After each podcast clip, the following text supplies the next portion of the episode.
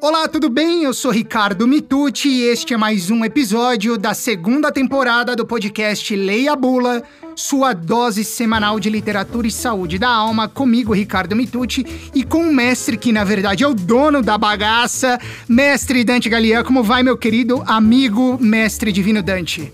Olá, Ricardo, tudo bem com você? Bem, e você? Tudo ótimo. Vamos aqui para mais um episódio do Leia Bula. Mais um episódio, hoje o episódio número 19, contando as duas temporadas, mas o episódio número 8 desta segunda temporada, ano novo 2022, já em funcionamento. E agora, Dante, falando sobre escolhas e decisões. Um tema também relativamente cabeludo, digamos assim, né? Afinal de contas, tomar decisões, fazer escolhas não é nada muito fácil e a gente vai falar sobre isso hoje.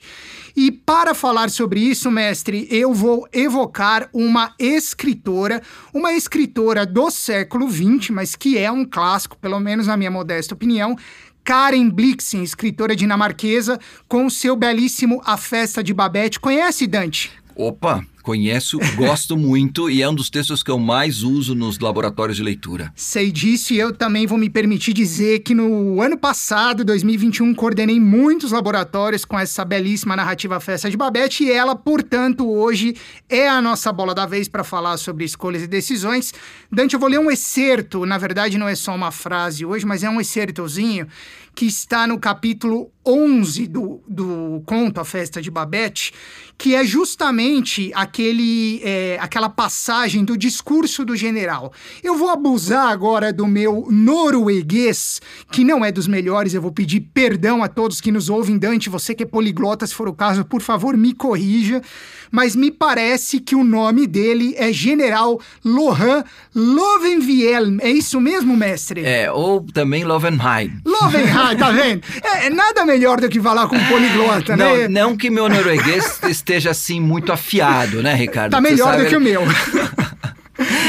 Agora, eu nem sei se essa pronúncia é de fato norueguesa ou é uma leitura eh, do inglês ou do alemão uh, em direção ao, ao, ao, norueguês, né? Ou não dinamarquês. Tenho, não tem Mas não interessa, vai, é o general. é, o é, general, o general, é, o general, é isso que importa. Então vamos lá, Dante. Nesse capítulo 11, chamado justamente o discurso do general Lovenvielm, ou Lovenhielm, aí eu já não sei mais como é que é, mas ele diz o seguinte: O homem, meus amigos, é frágil e tolo. A todos já nos foi dito que a graça divina encontra-se por todo o universo. Mas em nossa tolice e miopia humanas, imaginamos ser a graça finita. Por esse motivo, trememos. Trememos antes de fazer nossas escolhas na vida e após tê-las feito, trememos de medo de ter escolhido errado. Sempre que eu leio esse pedaço, mestre, me dá até um, um arrepio, assim, porque eu acho que é, é de uma felicidade no que diz respeito a nós humanos, quando estamos diante desse momento de decidir, de escolher, que, assim, eu diria que é uma daquelas, daqueles excertos, daquelas passagens da literatura que literalmente falam o que é a experiência humana, né? E aí, mestre, daquele meu jeito sutil, feito uma pata de elefante, eu já te pergunto, né, mestre? Tem alguma forma da gente fazer uma escolha e não tremer, seja antes ou depois, ou isso literalmente é impossível, como diria o nosso ilustre general Dante Galia? Então, eu acho que toda escolha, toda decisão pressupõe é, um ganho e uma perda. Nós estávamos falando disso justamente no episódio passado, né? Quando nós falamos do supérfluo e, e do indispensável. É, e o problema é que a gente talvez seja educado, ou a gente alimente muito, ou nos alimentem muitas ilusões é, de que a gente tem que sempre ganhar. Mas todo ganho necessariamente pressupõe uma perda. Escolher algo significa abrir mão de outro algo. Inevitavelmente. Senão não seria escolha. Então, uh, é muito interessante porque no, no, contexto dessa história, aliás, esse, esse, conto, um conto belíssimo, né? Inclusive, inclusive que foi também é, é, transposto para o cinema uh, na década de 80, num filme que, inclusive, se não me engano, ganhou o Oscar. Exatamente. De, de melhor filme estrangeiro, né? Isso a Festa mesmo. de Babette. Isso mesmo. E, e, e, é um filme muito ligado também a, a essa questão que está tão na moda hoje em dia, né? Da gastronomia, né? Uh, da questão da comida, da, da, da, da, comida afetiva, é, esse realmente esse conto ele é um verdadeiro é, é, despertar de sensações, de sentimentos, de afetos a partir da experiência gastronômica. A Babette ela é uma grande chefe de cozinha, né? E ela ela acaba preparando, quer dizer, ninguém sabia disso, mas quando ela ganha na loteria, olha aí de novo a loteria aparecendo nas nossas nas é nossas conversas. Quando ela ganha na loteria, ela ao invés de usar o dinheiro para voltar para a França, porque ela é francesa e, e, e se refugiou na Noruega é, perseguida pela Revolução, aquela coisa toda. Ao invés dela fazer isso, ela resolve oferecer um banquete. Né? E, e aí aparece o general dentro desse contexto. Quem que é o general? O general começa a história, ele é um jovem, um jovem oficial que vai para aquela pequena aldeia onde está a Babette. Na época a Babette ainda não, não estava por lá. Estava é, o Deão, o pastor né, de uma pequena comunidade, e suas duas filhas, o seu braço direito, o seu braço esquerdo, né, que estavam lá nessa comunidade, literalmente no fim do mundo, num fiord da, da Noruega lá, quase na, num círculo polar ártico. Né? Berlavok, não é isso, Dante? Berla, Berlevag. Berlevag. Berlevag. Ah, o meu norueguês é. sendo esbanjado de novo. E aí, então, uh, uh, um, desses personagens que aparece por lá é justamente esse general, que na verdade na época não era general ainda, era um, era um, um aspirante ao oficial, porque ele andou aprontando, ele andou causando algumas lá na, na, na, na capital e, e, e a família o manda para casa de uma tia que tinha uma fazenda, tinha um sítio lá perto dessa, dessa Bervelag, dessa, dessa aldeiazinha. E, e, quando ele chega lá, é, ele tá super aborrecido, ele tá entediado, um cara que tá, assim, despontando pra vida cheia das, das baladas, aquela coisa toda, e de repente tem que entrar dentro de uma aldeiazinha, né, num, um pessoal caipira, assim por diante. No entanto, ele cai perdidamente apaixonado pela, pela uma das filhas do Deão, né, a Martina. E ele fica assim, não sabe o que fazer, porque na verdade é, é, ela é uma, uma carolinha, né? ela é uma, uma moça assim, toda, toda purinha, toda certinha e tal, e ele é aquele cara descolado e tal, né? E ele pensa assim, o que, que vão pensar de mim se de repente eu fico com essa moça, né? Quer dizer, não, não tem nada a ver com o meu estilo, fora que é o seguinte, o que, que vai ser da minha vida se eu, se eu me enfiar aqui dentro dessa, dessa comunidade, né? Dentro desse, desse grupo de fanáticos e assim por diante. E ele então acaba acaba é, desistindo. Ele acaba fazendo a escolha dele. Ele, ele vai embora e ele diz para Martina nesse primeiro momento: tem certas coisas na vida que são impossíveis. Né? E aí ele, ele vai tocar a vida, ele vai tocar a vida, ele, ele acaba se tornando um, um, um militar é, que faz uma carreira brilhante, é, chega também numa posição de diplomata, frequenta a, a, as cortes europeias, restaurantes, é, festas, enfim, casa, fica rico, enfim, tudo que um homem pode desejar em termos de sucesso, tanto de indispensável quanto de supérfluo. Então ele é um cara bem sucedido sucedido na vida e tal. Mas, né, já no final da história, depois que acontece toda a questão com a Babette, assim por diante, ele volta para visitar essa velha tia que já está praticamente morrendo e tal. E ele é convidado, é, é, ele coincide de estar na, na, na, na, aldeia de Bervelag no momento em que vai se comemorar os 100 anos, o centenário é, do Deão, que já morreu, né, mas que quer, é, digamos assim, a, a, a, comunidade quer prestar uma homenagem e a Babette então aproveita esse momento para oferecer o tal do, o tal do jantar. E, e, e, a, e aí a gente vai encontrar um general, é, o Lovenheim, é, assim, numa, numa, numa espécie de, de, de crise né? Porque, por um lado, ele se vê um cara muito bem sucedido, muito bem realizado, tudo que ele projetou na vida ele, ele, ele, ele cumpriu e assim por diante, mas ao mesmo tempo muito melancólico. Né? Tem uma cena muito bonita em que ele está na casa da tia e ele olha pelo espelho, né? já é um homem velho, já é um homem maduro, e ele vê passando atrás dele a figura dele mesmo jovem. Né? Muito bonita essa é, cena. E ele, ele fala assim: caramba, eu ganhei tudo, mas não sou feliz alguma coisa ficou, alguma coisa ficou para trás.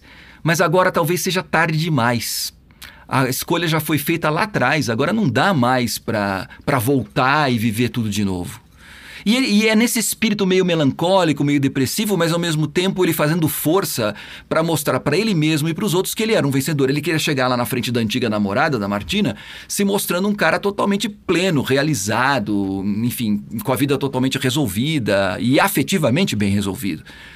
E quando ele chega lá na, na casa das irmãs, né?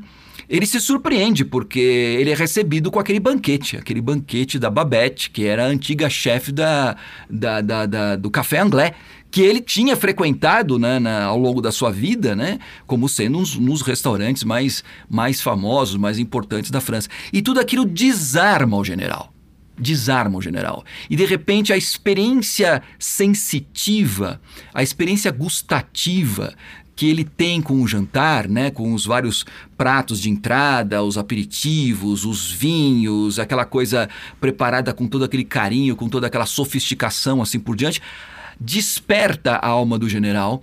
Ele olha para Martina, eles já são velhos, né? já não há mais a possibilidade de começar a vida de novo, mas parece que por causa do, do banquete de Babette, ele reencontra aquele jovem oficial que ele havia perdido. Né? E, é, e, é, muito bonito, né? porque justamente ele faz esse, discurso no, logo depois do final do, do jantar, né? e ele diz assim: como a gente é trouxa. em como, outras palavras. É, né? Como a gente é ingênuo, né? De achar que uma vez que a gente fez uh, uh, as escolhas lá atrás no passado, né? A gente tenha necessariamente perdido aquilo que naquele primeiro momento a gente abriu mão. Quando na verdade, como ele fala aqui, né, de maneira muito bonita nessa frase, a graça divina encontra-se por todo o universo. Né? Ela é gratuita, daí a palavra graça. Né? E somos nós, no final das contas, que nos fechamos para ela. Né? Ou seja, é, é, é, ele, é, a Karen Blixen faz um, um, exercício de desconcertar a nossa maneira de pensar, de achar que efetivamente que ao fazer a escolha de A, a gente está necessariamente perdendo B. Num primeiro momento é assim mesmo. Né? É, é, muito doido isso. A gente tem que, de certa forma, como eu falei, não dá para fazer uma escolha sem abrir mão de outra coisa. Uma escolha implica uma não escolha exatamente, também, né, Exatamente, exatamente. Mas se essa escolha for generosa, se essa escolha é, for dita pelo coração e não pela mesquinhez, e não uh, pela, pela, pelo, pelo ganho fácil, né? pela, pela segurança, mas foi es escolhida no sentido de, uh, de por causa da, da, da, da, paixão, por causa da, da vocação, por causa daquilo que realmente faz sentido para você, para a tua vida e faz sentido para o outro, né? como por exemplo é um casamento, como por exemplo a união com uma outra pessoa, ou ter filhos, por exemplo. Né? Sempre quando você faz essa escolha com generosidade, você está abrindo mão de outras coisas. Né? Você está abrindo necessariamente mão de outras coisas, do conforto, da tua individualidade, sei lá. Mas de repente, né, você se dá conta que não só você não só não perdeu, como você ganhou num outro patamar essas mesmas coisas que você tinha aberto mão antes. É isso o que o general Lovenheim descobre nesse momento, né? E, e essa descoberta se dá a partir dessa experiência, digamos assim, uh, epifânica que o banquete da Babette proporciona. Portanto, assim, a gente treme antes de fazer nossas escolhas. É natural, é humano, não tem problema nenhum.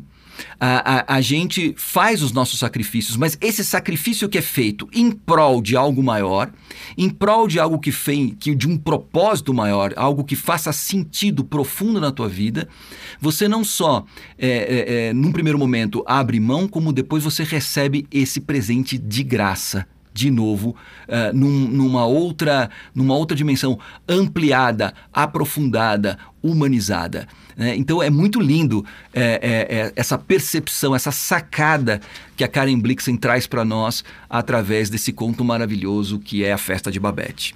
Maravilhosa foi a sua explicação, como sempre, mestre divino Dante Galia. Afinal de contas, como o próprio general nos diz, nós imaginamos ser a graça finita. No entanto, a graça divina encontra-se por todo o universo.